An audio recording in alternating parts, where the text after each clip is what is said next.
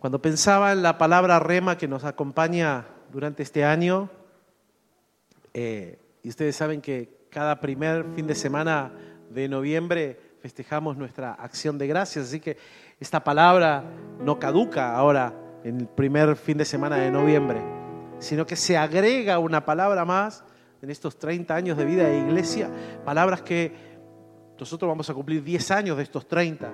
Pero cuando uno mira las otras 20 palabras para atrás, empieza a experimentar que el plan de Dios no, queda limitado a, uy, yo no estaba, sino que se hace tan extensivo que palabras rema, profética que Dios nos ha dado se empiezan a cumplir sobre nuestra vida. Siempre es significativo para mí recordar cómo un día me lo dijo nuestro querido hermano Fabián, ¿no? Fabián y Gabriela mi secretaria. Pero ¿cómo me lo expresaron hace un par de años atrás cuando ellos ya largos llegaron a esta casa y decían, cuando nosotros llegamos y leímos la palabra rema, y, vos, pastor, dijiste que las palabras son extensivas y nos alcanzan nosotros, la verdad, que en la rema de ese año no estábamos parados. Estábamos recién empezando a vivir como tres, cuatro palabras anteriores.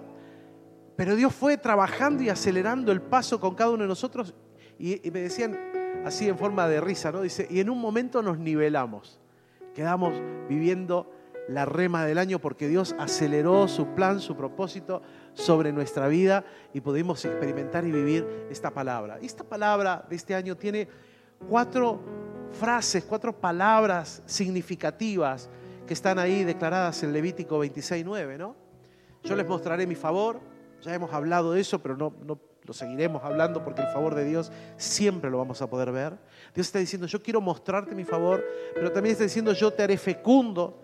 Hemos visto milagros de creativos del Señor dando sanidad, no solo como la que recién escuchábamos, sino volviendo a dar libertad a aquella persona que no tenía la capacidad de dar, dar fruto de algo. Hemos visto cómo cosas que eh, naturalmente no estaban dando fruto por alguna circunstancia, faltas de trabajo, eh, que, te, suban de categoría, eh, que tu carpeta salga de un lugar a otro, no, daban resultado. De la noche a la mañana el Señor empezó sobre esta palabra a hacer que fecundizara, ¿no? que volviera a tener vida lo que no tenía vida. Eh, y estamos en esta palabra, la multiplicación. Dice, los multiplicaré. Una palabra que ha sido tan usada para, lamentablemente, a veces mal usarla, no usarla correctamente porque la multiplicación ah, aplica a todos los sentidos de la vida. Me hacía acordar como en la carta de tercera de Juan, el apóstol dice, amado, deseo que seas prosperado en todo. Y la prosperidad en todo es todo. O sea que el apóstol Juan, le está, si estuviera hoy con vos y conmigo acá, diría, Gastón, yo quiero que seas prosperado en todo, en lo económico, en lo matrimonial, en tu relación de paternidad, en tus relaciones laborales, en tus amistades, o sea, que seas tan prosperado que todo lo que hay en tu vida se multiplique. Es esa parte de la multiplicación, pero para que no nos quedemos escuetos allí mirando y creyendo que esa multiplicación o esa prosperidad solamente tiene que ver con un recurso que Dios te va a llenar o, la, billetera o, va a agregar plata en tu cuenta, como hay testimonios acá, que milagrosamente Dios le ha hecho aparecer algunos hasta dineros en sus cuentas. Es una gracia y un mimo de Dios. Pero va mucho más allá porque en tercera de Juan dice, amado, amada, deseo que prosperes en todo y que tengas salud. Claro, porque es sabio el Señor. Prosperidad sin salud no te alegra. Lo que el Señor quiere darte es algo que te dé alegría, pero la clave radica allí, dice, así como prospera tu alma. O sea que toda esa prosperidad, toda esa multiplicación tiene que ver con lo que se está multiplicando desde acá adentro. Lo que se está multiplicando en mi alma, en mi espíritu, lo que se multiplica de Dios en mí.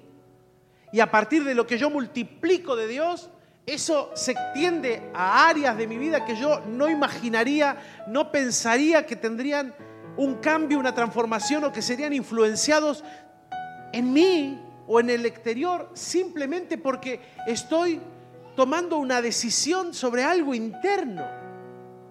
Es increíble cómo cuando tomamos decisiones sobre las cosas internas en nuestra vida y sobre todo en Dios, algo se multiplica y da resultados que no esperaríamos de otra manera. He visto cómo Dios ha devuelto el corazón de los padres a los hijos o el de los hijos hacia los padres. Lo he visto. He visto cómo Dios se ha metido en relaciones quebradas y rotas y ha hecho algo extraordinario. Pero siempre que lo he visto ha sido en el contexto de darle primero lugar a Él. De darle primero lugar a Él. Y cuando uno ve cómo Dios ocupa lugar, las cosas se resuelven rápido. ¿Pero por qué? Porque yo multipliqué algo interno dentro mío. Multipliqué la presencia del Señor en mi corazón. La multiplicación, como le puse al título de este mensaje esta mañana, viene por el obrar creativo de Dios. La multiplicación no es algo que yo puedo lograr por mi propia fuerza. La multiplicación de la que estamos hablando, de esta bendición que Dios da en Levítico, los multiplicaré. Esa bendición de los multiplicaré tiene que ver con una, permíteme la, reiteración de la palabra, con una multiplicación de un obrar creativo de Dios. Viene a tu vida y a la mía como una, como una señal milagrosa, porque de otra manera no podría suceder, no podría suceder. Que Dios te, con la misma cantidad de nafta que sabes que como contaba el otro día, ¿no? Que no llegás. Yo, vos decís, me equivoqué, tendría que haber frenado, tendría que haber parado, tendría que haber cargado nafta. Y, vas con todas las luces que va y dice, no llegás, no llegás, no llegás, no llegás. Y vos sabés que no llegás. Y de repente decís, Señor, multiplicame la nafta para llegar hasta la estación de servicio.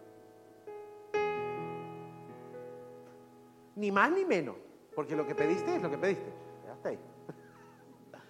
Pero después cuando sumás los kilómetros, vos sabés que es imposible. Señor, ¿quién no ha dado como la viuda, no? Lo último que tenía. Señor, no sé cómo va a ser esta semana, pero bueno, yo te doy todo. O bendijo a alguien. Me acuerdo cuando estudiaba en el, ay, Señor, esta punta mala. Siempre, o me pongo esto o me pongo aquello. Tengo que hacerlas redondas. o más atrás, no sé. Este, me acuerdo cuando estaba estudiando, eran tiempos difíciles de estudio, ¿no? Este, este cuerpito estaba muy modelado. No era este cuerpito. 74 kilos, bellísimo, aleluya. Blanco, estaba blanco. Claro, uno estudiaba y comía poco, así que. Y me acuerdo que me habían quedado las últimas dos papas. Para algunos puede ser chistoso, pero me habían quedado las últimas dos papas.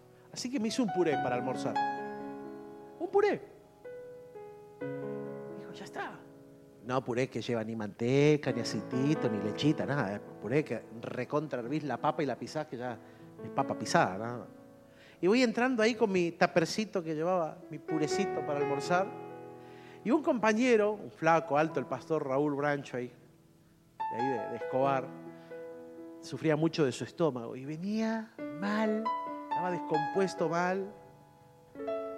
Y yo venía entrando a mi lugar con mi purecito y lo veo a él descompuesto, que iba a comer, iban a encargar una milanesa con los chicos, ¿no? Un sanguchito de milanesa. Y yo lo escucho y le digo, ¿vas a comer un sándwich milanesa, flaco? Encima mirándolo así, porque mide como dos metros cinco. Sí, Pancho me dice. Pero te va a matar eso. ¿No estás mal del estómago? Sí. Y el Señor me dice, dale tu puré. Y yo digo, pero es mi puré. Eh, y él no me dijo a mí, bueno, eh, te compro yo el sanguchito de milanesa vos y hagamos cambio. No, no. Y le digo, ¿sabes qué bueno podés comer eso? ¿Por qué no te comes esto? Te va a caer mejor. Y le entregué mi puré. Y él, en su gesto de amor, no me dijo, bueno, yo te, te compro el sanguchito de milanesa. Minga, nada. Así que yo entré ahí a mi cuarto con hambre y sin nada. Pero con la paz de haberle dado algo a él. Y no vino una respuesta inmediata, porque no hubo, ah, ¿viste? todos esperaríamos y decir, bueno, y ahí algo sucedió, y el Señor te trajo el alimento. No pasó nada. Así que yo agarré mi mate, que todavía está guardado en casa, porque no sé por qué los pastores coleccionamos mates, ¿viste? No, no sé si es parte del gremio, no sé, este, ¿viste? Coleccionamos mates. Yo tenía, me llevé cuando me fui a estudiar un mate chiquito, los más antiguos de edad se acordarán, el famoso mate enlosado, el chiquitito, el blanquito ese que tenía un dibujito con dos orejas, ¿viste? Agarrar para no quemarse. Ese me llevé yo. Ese es mi mate. ¿Por qué? Mate de estudiante, poca hierba. ¿Viste? Poca hierba. Te tomás dos mates, la sacás, la secás y la volvés a poner, porque así hacía yo. Así que me pongo a tomar unos matecitos ahí como para engañar el estómago.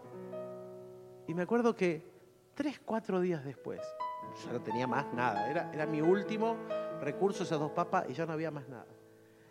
Y de repente, en el, en el pabellón de varones, una familia sintió de donar a ese pabellón donde estábamos todos los varones solteros, de donar bolsas de papa y de zanahoria. Así que yo regalé mis dos papas, pero después tuve muchas papas para comer. Cuando vos das, ensalada rusa, y claro, ¿viste? Este, le faltaba un poquito de alguna otra cosa, pero bueno. Este, cuando vos das, el Señor multiplica las cosas. Pero muchas veces espera a ver cómo está lo de adentro. Porque esto no es un trueque con Dios. Pero cuando multiplicas, estás listo, estás lista para ver el obrar milagroso del Señor. Pero también esta multiplicación está envuelta en una reacción del movimiento que te hablaba la semana pasada. Y ese movimiento se muestra en nosotros por la fe. Me muevo sobre lo que Dios me dice por fe. Porque en lo natural no tengo nada que me, me movilice. En lo natural no tengo nada que me diga que va a pasar. Lo hago por fe. Esa acción viene, ese movimiento viene por fe y en segundo lugar viene por obediencia. Y entendí para esta mañana, hermanos hermanas, que la palabra rema que tenemos es un verbo con promesa, los multiplicaré. Es un verbo con promesa. Pero es toda, en toda esta acción de favor de Dios, en toda esta acción donde está puesto su plan de multiplicar lo que vos le presentes al Señor para que Él obre un milagro, sobre todas esas cosas está ligada el cumplimiento en nosotros, está ligado a la obediencia. Hay gente que no logra ver la multiplicación de lo que Dios quiere dar, pero porque no está dispuesto, dispuesta a obedecer. La obediencia es la que, la que te lleva a pasos agigantados de fe cuando no ves nada. Viste que nosotros leemos la Biblia rápido y como ya conocemos el final de la historia, ya empezamos a leer y ya estamos diciendo amén, gloria a Dios, ya, ya, tengo el contexto, ya, ya lo he leído, si sos un nacido lector de la Biblia, o si la lees de vez en cuando, la historia ya está. Entonces leemos a Abraham, que Dios le dijo, andate de la tierra de tu papá y de tu mamá, salí de tu casa. Y decimos, ah, bueno, pero el Señor le va a dar toda la tierra. Sí, pero cuando Dios le habló a él, él no sabía lo que venía por delante. Y le está diciendo, yo soy el Dios que puede llenarte, porque era un hombre insatisfecho. Dice que vivía en Ur de los Caldeos. En Caldea se adoraban alrededor de entre 350 a 400 tipos de dioses. Había dioses para todo. O sea que él vivía en una comunidad que estaba acostumbrada a las deidades. Pero Dios se presenta como el verdadero Dios, le dice, yo soy Dios. Seguramente que lo hace porque algo dentro de él estaba en una búsqueda de encontrar algo verdadero frente a todo lo que veía que no era muy verdadero. Y cuando lo logra encontrar, se encuentra con una promoción en Dios, una multiplicación de lo que Dios quiere hacer en su vida, pero requería obediencia. Le dice, vete de la tierra de tus padres y tu parentela a la tierra que te mostraré. Es más, ni siquiera dijo Dios que se le iba a dar, se le iba a mostrar. Cuando se la muestra le dice, bueno, ahora el trabajo es tuyo, conquistala. Yo voy a acompañarte, pero el laburo, el trabajo, el esfuerzo es tuyo. Te tenés que movilizar por fe para creer que Dios hará. Acompáñeme a Deuteronomio capítulo 8, versículo 1. Te quiero mostrar esta mañana cómo la multiplicación está ligada a la obediencia. Voy a leer en la nueva traducción viviente. Dice, asegúrate de obedecer todos los mandatos que te entrego hoy entonces vivirás y te multiplicarás y entrarás en la tierra que el Señor juró dar a tus antepasados y la poseerás. Esas dos viudas con las que empecé esta palabra de octubre, en esta palabra de una multiplicación milagrosa durante este mes, que tiene que ver con nuestra rema. Esas dos viudas que tuvieron un encuentro con Eliseo tuvieron que movilizarse.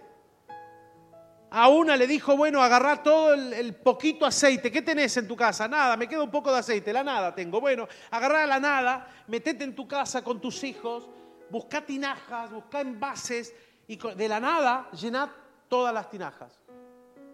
Y cuando vendió el aceite le alcanzó para pagar sus deudas y le alcanzó para vivir. La otra viuda con la que tiene un encuentro que también se iba a echar a morir porque ya no le quedaba más nada que un poquito de aceite y un poquitito de harina como para hacerse una tortillita de rescoldo y comerla y listo.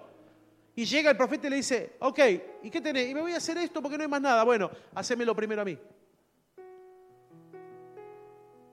Y uno podría decir, qué acto egoísta. Pero algo la movilizó a esta mujer e hizo eso. Y dice la Biblia que no faltó en todos los años de sequía, acordate que hubo tres años y medio de sequía, no faltó el poquito de harina y el poquito de aceite. No se le llenó la lata. Siempre era un poquito, pero el poquito siempre alcanzaba para alimentar. Y el poquito nunca dejó de ser poquito, pero se multiplicó y se multiplicó y se multiplicó milagrosamente. Ahora, estas dos mujeres se tuvieron que mover en obediencia primero antes de ver el milagro. Dios llegó a su encuentro a través del profeta. Dios tenía destinada para ellas que experimentaran un milagro creativo, pero el milagro no vino hasta que no hubiera primero la base, el piso de la obediencia. Increíble que es el Señor, que vino en la ayuda, las liberó de las dificultades que tenían en ese momento, pero lo hizo sobre la base de la obediencia. Pensaba anoche una frase que me ayudara a resumir esto. Se me vino a la mente una frase de mi querido amigo, el pastor Maxi Gianfelici, que nos ha visitado y que nos ha bendecido tantas veces. Una frase que él está usando bastante en este tiempo. Digo, esta es la frase que resume todo esto. Y la frase es, todo lo que se parte, se multiplica. Dígalo conmigo, todo lo que se parte, se multiplica. Eso fue lo que tuvieron que hacer a través de la obediencia estas dos mujeres. Tuvieron que partir, tuvieron que quebrar algo en la acción de fe, de movilizarse a hacer lo que el profeta les dijo. Tuvo que quebrarse algo adentro de ellas. Tuvo que quebrarse la razón, tuvo que quebrarse la preocupación, tuvo que quebrarse la duda, tuvo que quebrarse el, sentido de, de preservación. Yo primero, todo eso se tuvo que quebrar para obedecer. Y cuando Dios vio la obediencia, multiplicó la nada. Multiplicó lo que era ilógico. Creo que tal como ellas o el pueblo de Israel, nosotros somos hoy llamados a una acción que quiebre algo. Algo se tiene que quebrar. Por favor, ningún hueso. Pero algo internamente, antes de ver el milagro, se tiene que quebrar. Muchas personas quieren ver algo de Dios primero sin quebrar nada.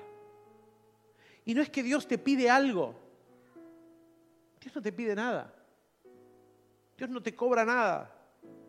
Recuerdo, y Alejandra se acordará porque fue una mujer que allá por Wilde, cuando vivíamos allá, pobre, había llegado a la iglesia con una angustia extrema su papá estaba muy enfermo, necesitaba que fueran a orar a la casa por él, porque no se podía mover, estaba postrado. Así que un día con su desesperación entró a la iglesia, termina la reunión y ella preguntó si podíamos ir a orar por su papá. Le dijimos que sí, que no había problema. Acordamos el día y de repente ya nos mira el equipo. Dice, ¿y cuánto me van a cobrar? Nada. La bendición no se le niega a nadie. Dice, ah, no, porque y, eso nos dio pie. Decir, pero a ver, ¿de dónde venís? No, yo iba a la de la palomita, ¿no? En Buenos Aires ha hecho estragos. dice, y para orar por mi papá, me cobraban en ese momento, supónganse, vamos a ayornarlo al día de hoy, mil pesos. Así que yo no tenía, pero conseguí en la semana los mil pesos. Entonces llegué el día y dije, acá tengo los mil pesos para que vayan a orar por mi papá. No, ahora subió, ahora son dos mil. Así que junté los otros mil y cuando volví con los dos mil, no, ahora son tres mil. Y nunca llegué a juntar el dinero. Y mi papá se está muriendo y mi papá está mal. Ella entró desesperada. Fuimos, oramos. El hombre se sanó. Dios no hace eso. Dios no te pide nada a cambio. Dios sí te va a contar de qué cosas te vas a tener que hacer responsable delante de Él. Nada más. Si querés que eso perdure en el tiempo. Porque si no lo podés perder. Lo que Dios te dio lo podés perder, pero no porque Dios te lo quite. Lo podés perder por no caminar en su voluntad, no caminar en lo que Él te planea, en lo que Él dice. El pueblo, mire, Deuteronomio, acabamos de leer Deuteronomio, que el Señor dice esta frase, ¿no? Asegúrate de, asegúrate de obedecer. Otra versión dice, cuidá, asegúrate de cuidar, de poner por obra. En la NTV, que es la que estoy usando esta mañana, solo en el capítulo 8, 16 veces, en, perdón, en Deuteronomio, 16 veces, escuche bien, 16 veces en Deuteronomio Dios le dice al pueblo, asegúrate de. Y con respecto al obedecer, asegúrate de obedecer, en todo Deuteronomio aparece nueve veces. Y otras tres veces aparece con eh, adjetivos parecidos, con sinónimos que dan la idea de obedecer. O sea que en total de las 16 veces, 12 veces Dios le está diciendo en Deuteronomio al pueblo, asegúrate de obedecer. Pero no desde, hey, obedeceme, sino desde, si vos querés que algo se multiplique en tu vida, asegúrate de obedecer. Asegúrate de caminar por donde yo te digo y vas a ver lo extraordinario de Dios. Vas a ver cómo te voy a bendecir, porque todo esto empezó diciendo allí, la reina Valera dice, eh, para que vivas, para que seas multiplicado, para que entres y poseas la tierra que Jehová prometió con juramento a vuestros padres. O sea, para ver ese cumplimiento, doce veces en todo Deuteronomio Dios le dice al pueblo, asegúrate de obedecer. O sea, asegúrate de hacer una acción sobre la base de la fe que traiga, que abra la puerta para que veas el milagro creativo multiplicador de Dios. Aún en medio de la prueba, Dios le recuerda al pueblo que fue Él quien los cuidó. Aún en medio de la prueba es Dios el que les dice, yo les multipliqué a ustedes los recursos en medio de la prueba. No fueron ustedes, muchachos, muchachas. No fueron ustedes los que por su genialidad dieron fruto. No, no, no tenían cómo dar fruto. Los metí 40 años en el desierto donde no crece nada. Pero esos 40 años no se les gastó el calzado. Me gustaba la NTV, dice, no se les hincharon las piernas, no se les hincharon los pies, no les salieron ampollas.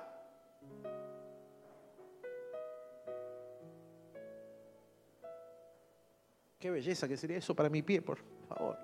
No se hinche. Una cosa bellísima. Ahora, Dios les da la posibilidad de ver la obra milagrosa de multiplicación que él tenía en medio de la prueba. Deuteronomio 8.3, ahí nomás. También en la, NTV dice, si te humilló, perdón, sí, dice, sí, coma, te humilló el Señor permitiendo que pasaras hambre y luego alimentándote con maná, un alimento que ni tú ni tus antepasados conocían hasta ese momento. Lo hizo para enseñarte que la gente no vive solo de pan, sino que vivamos de cada palabra que sale de la boca del Señor. Las mismas palabras con las que Jesús reprendió al diablo, ¿te acordás? Convertí las piedras en pan. Y el Señor le dice, no solo de pan vivirá el hombre, sino de toda palabra que sale de la boca del Señor. Jesús fue esta palabra que Dios le dio al pueblo de Israel. Una palabra que estaba en el contexto donde le decía, hey, yo te metí en una prueba y en el medio de la prueba no te dejé solo, yo te multipliqué los recursos, yo te di maná. El maná representa una revelación de Dios. Porque les dice, este alimento ustedes no lo conocían. La multiplicación que Dios trajo para el pueblo no era solo llenarle la panza, sino que le trajo la revelación de sí mismo. Se reveló Él, les dijo, hey, este soy yo. Siempre la multiplicación, escúcheme bien por favor esta mañana, siempre la multiplicación trae una revelación de Dios, trae una nueva dimensión de un Dios que se revela. porque hasta ahora lo conocí de una manera, pero ahora lo conozco de otra manera. Y en esa experiencia de conocerlo, de ver cómo Él multiplica lo que para mí no puedo hacerlo o no lo tengo, trae una nueva revelación de quién es Él. Abraham le dice Dios que tenía que matar a su propio hijo, al hijo de la promesa. Tenía 112 años. Abraham, cuando Dios le pidió esto, a los 100 tuvo a Isaac. 12 años después Dios le pide que le sacrifique el muchacho. Y ahí en la obediencia de él, es que de repente Dios detiene la mano. Cuando Dios vio la obediencia dijo, ¡ay, ay, pará! Ya sé que lo podés hacer, no lo hagas. Y aparece ahí entre la zarza un carnero agarrado por los cuernos y ahí lo agarran, lo meten al altar y lo sacrifican. Y ahí este Abraham que conocía al Dios que cumple la promesa, ahora conoce al Dios que provee. Y le llama a ese altar Jehová mi proveedor. Él no lo conocía como proveedor, lo conocía como el que cumple. Cada multiplicación de Dios sobre tu vida y sobre la mía es un acto de la revelación de Dios. Dios se revela a vos para que lo conozcas en la dimensión que hasta ahora no lo conocías, para que no te quedes haciendo eh, una marquesina ahí, un tótem del conocimiento previo, porque eso no alcanzará para comprender o para, para contener todo lo que Dios tiene para vos y para mí los discípulos, como la gente, hoy tenemos que experimentar la multiplicación sobrenatural de lo que Dios quiere hacer. Los discípulos lo experimentaron. La gente de su tiempo experimentó la multiplicación. Fue Jesús quien le preguntó a los, a los discípulos cuando le dijeron, Señor, la gente no tiene, no tiene que comer, tienen hambre. ¿Por qué no los despedís, Señor, para que vayan a los pueblos a buscar comida. Y el Señor dice, no, estamos lejos de los pueblos. Denle ustedes de comer. Señor, nosotros somos doce. Apenas tenemos comida para nosotros. Y ellos son más de cinco mil hombres. No se contaban ni los niños ni las mujeres, acuérdate. Así que más o menos la multitud era de unos 16 mil personas no nos alcanza. ¿Y qué tienen? Y acá tenemos cinco panes y dos peces. Nada. Para alimentar toda esta multitud, nada. En la nada misma. Y el Señor les da una orden. Y ellos la obedecen. Y en la obediencia vieron la multiplicación. Mateo capítulo 14, verso 17 dice, los discípulos le dicen, lo único que tenemos son cinco panes, dos pescados. Y el Señor los hace sentar luego en grupos de 50 y en grupos de 100. Dice, ok, esto es lo que tienen, déjenmelo a mí. Dame lo que tenés. ¿Qué tenés? Cinco tortillas de pan y dos pescados. Bueno, hagan que la gente se siente, escuche, en grupos de 50 y en grupos de 100. Él, él no le dijo, bueno, que siéntenlos, les dio una orden, un trabajo. Ellos tuvieron que caminar entre la gente y supervisar que estuvieran grupos de 50 y grupos de 100, ni más ni menos. No, no, acá son 102, ustedes dos acá, que acá hay 48, llenen acá. uno podría decir, pero es ilógico ver si el milagro es la alimentación. ¿Por qué el esfuerzo de sentarlos por grupitos? Porque en la obediencia está la multiplicación. Dígalo conmigo, en la obediencia está la multiplicación. No lo podríamos entender nosotros, pero el Señor les dio esta orden y ellos en vez de ponerse a discutir, decir, Señor, pero ¿sabes cuánto vamos a tardar de poner en grupos de 50 y en grupos de 100 a 5 mil o 16 mil personas si hacemos la cuenta mayor? Vamos a tardar mucho. No dijeron nada, salieron, dijeron, siéntense, de a 50 y de a 100, de a 50 y de a 100, enumérense, ah, 100 acá, 50 allá. Cuando volvieron, cuando el Señor vio que estaban sentados de 50 y de 100, levantó los cinco panes, tortillitas, los dos pescados, y dijo, simplemente esto. Te doy gracias, Padre, porque siempre me Denles. Y no dejaba de salir pan, y no dejaba de salir pescado. Doce canastas, doce cestas llenaron, una para cada discípulo. Comida para varios días. En la experiencia del aposento alto. 120 quedaron ahí adentro. El Señor les dice antes de ascender, no se vayan de Jerusalén. Hechos capítulo 1, versículo 4. Lo recordarás. Dice, una vez, mientras comía con ellos, les ordenó, no se alejen de Jerusalén. La reina Valera dice, y estando juntos les mandó que no se fueran de Jerusalén. La NBI dice, les ordenó, no se alejen de Jerusalén, sino esperen la promesa del Padre de la cual les he hablado. Y ahí se quedaron.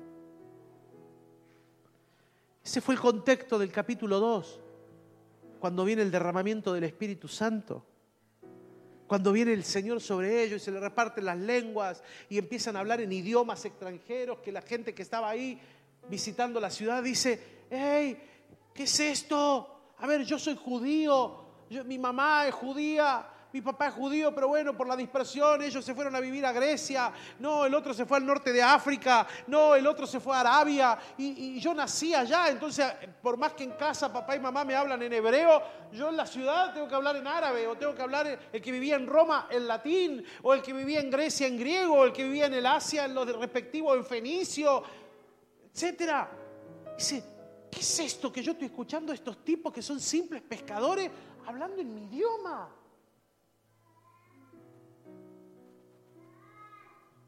Mi querida hermana, que ya falleció hace varios años, está en la presencia del Señor, la pastora Rosa, una mujer tan simbólica para mi vida porque me ayudó tanto a crecer en las cosas del Espíritu. Me contaba cuando en una reunión ellos tenían la iglesia en la boca y ella estaba sentada en la primera fila, ¿no? Y ahí tocaba la, la acordeón a piano. Terminó el culto, el pastor sube a predicar, su esposo, y de repente cuando está allí, ella empieza a hablar en lenguas. Y empieza a hablar en lengua y en lengua, y habla, y habla, y habla, y habla, y habla. Y la, gente, es como que la voz se potenció. Era como que su voz estaba potenciada y hablaba y hablaba en lengua y adoraba con las manos al cielo y hablaba en lengua. Y, y de repente del fondo viene caminando un hombre Dos veces pasó esto. La primera vez pasó con un chino y la segunda vez con un ruso. Porque las lenguas que ella estaba hablando, una vez fue en chino y otra vez en ruso, le predicó a Cristo y el hombre cayó rendido a los pies de Jesús. Dice, porque ella me habló de Jesús hoy. Eso es lo que pasó en Hechos. Y eso vino de repente, sobre la base de la obediencia. 500 empezaron en el aposento alto, pero quedaron solo 120. ¿Dónde están los otros 300 y tantos? No aguantaron el proceso de esperar y se fueron. Les ganó mi agenda, mi trabajo, mi esto, mi aquello, les ganó, eh, pero yo ya no puedo estar tantos días acá, yo tengo una vida, como dijo alguna vez uno, dijo así uno, yo tengo una vida. Bueno, sí, es verdad. Ahora vos decidís si esa vida la va a tener Dios o la vas a tener vos. Nada más. Eso es lo único que te puedo decir. Y los que tenían una vida se fueron y quedaron 120. Y cuando Dios vio la obediencia de permanecer aún frente, o vos crees que a esos que estaban ahí y que de repente estaban orando, porque dice, estaban unánimes, orando, ayunando, buscando de Dios, y de repente veían que uno se paraba y se iba, y el otro se paraba y se iba, y el otro se paraba y se iba. ¿Vos crees que no les pasaba nada por dentro? ¿Te crees que no estuvo la lucha? Decir, che, y si nos vamos, porque no pasa nada, qué sé yo. ¿No será que tendremos que irnos? Perduraron, permanecieron. Y cuando Dios vio que permanecieron, derramó sobre ellos el poder del Espíritu. Sobre 120. Pero esa mañana más de 5.000 se convirtieron, aleluya. Se multiplicó. Lo que había en ellos se multiplicó en más de 5.000 personas. ¿Alguien puede decir gloria a Dios a eso? Eso es lo que sucede cuando vos le presentás a Dios tu vida. Juan 15 lo va a decir de otra manera. Yo soy la vid. Ustedes, las ramas, los pámpanos. El que está en mí lleva fruto. El que no está en mí, el Padre viene y lo corta y lo echa al fuego. El que está en mí, el Padre también lo corta, podándolo para que lleve más fruto. porque separado de mí nada pueden hacer. O sea, esa rama se multiplica y se multiplica y se multiplica y se multiplica. La poda lo único que hace es multiplicarlo mucho más. En fuerza, en hermosura, en frutos. Todo lo que se parte en el Señor se va a multiplicar. Todo lo que obedece al Señor y permanece en la obediencia se multiplica. En cada una de estas experiencias de multiplicación hubo obediencia, hermanos. En cada una de ellas hubo obediencia, hubo fe para creer la promesa, para creer la palabra que se les había dado. Y en ambos casos se tuvo que quebrar algo internamente. En los 120 se tuvo que quebrar algo internamente. Yo creo que esta mañana Dios quiere trabajar sobre nuestras vidas. Esta mañana tuvimos que comenzar quebrando un programa. Como siempre voy a decir, ¿y cuál es? Si un programa es un programa. No caminar por donde el Espíritu camina sería no quebrarnos. Y cuando no quebras algo, no ves lo que Dios multiplica. Y yo creo que esta mañana es una mañana donde el Señor quiere trabajar en vos, en mí, todos nosotros. Creo que Dios ya te ha dado, como me ha dado a mí, palabras y promesas. Las que tendrás escritas, las que tendrás en algún papelito adentro de la Biblia, las que tendrás eh, eh, escrita y guardada, eh, la tendrás pegada, significativa, la tendrás desarrollada y con una de estas hojitas que se pegan ahí en tu Biblia.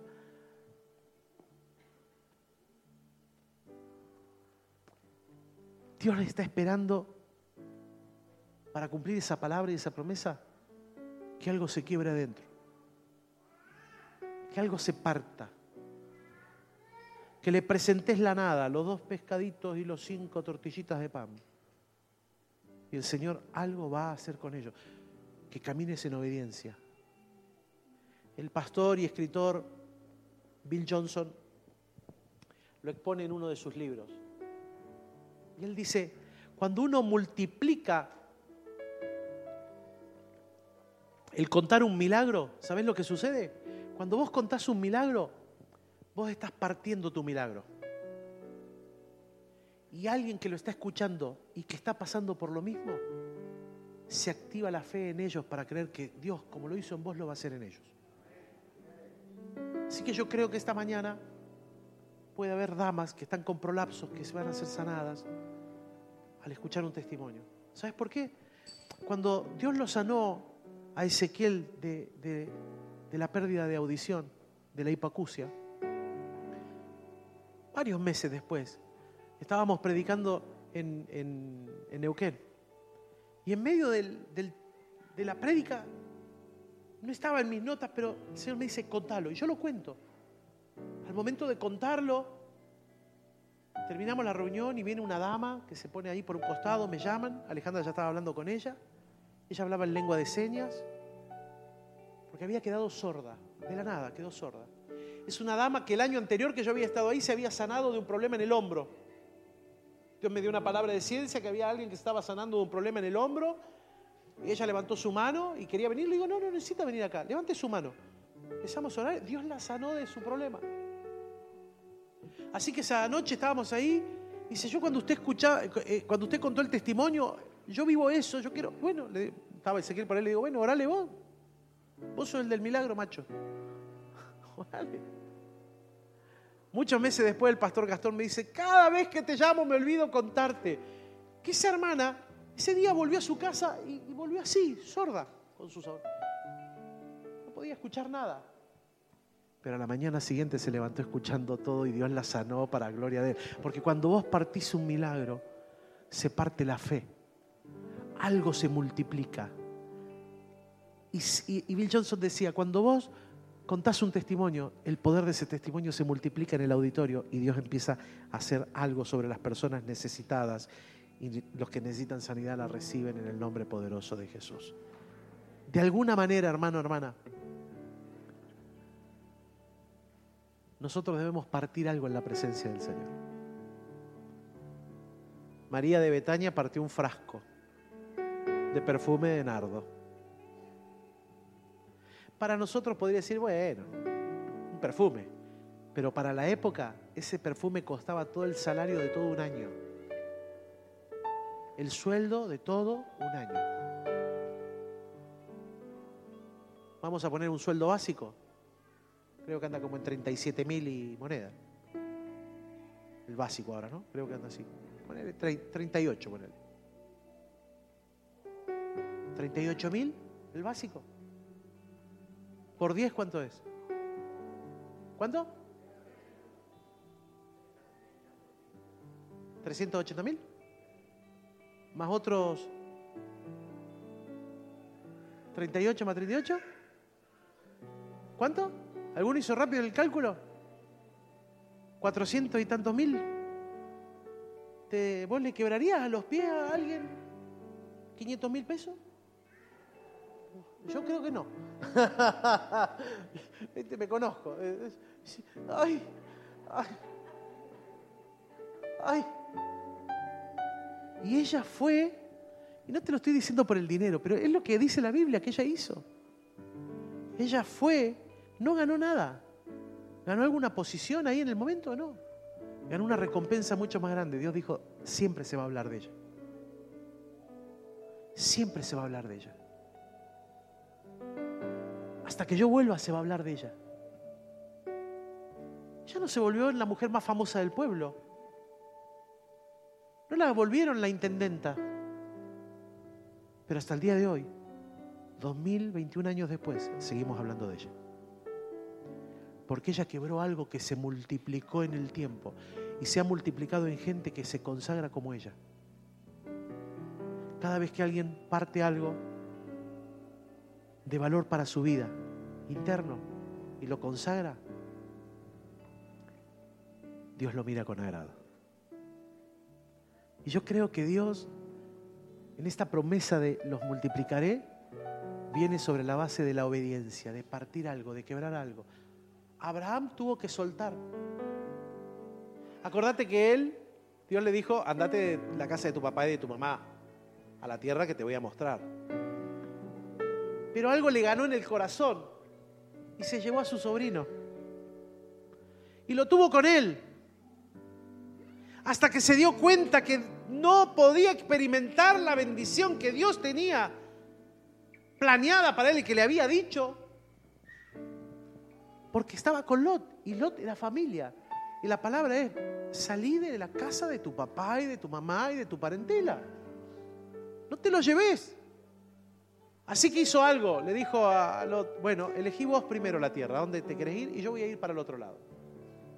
Y Lot, ni tonto ni perezoso, eligió lo mejorcito de la tierra. Le dejó lo peor al tío, mirá qué gesto, ¿no?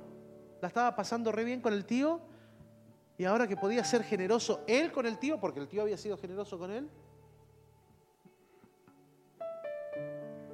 elige primero y elige mejor y le deja lo peor al tío. Y cualquiera podría haber dicho, bueno, ¿y en lo peor qué voy a hacer? Cuando vos tenés palabra y tenés promesa y caminás en obediencia, Dios toma la nada, lo que no daría, y lo hace dar fruto para gloria de Él. Porque detrás de cada promesa y detrás de cada palabra está Él. Lo que está esperando para que yo viva el cumplimiento es obediencia. Nada más.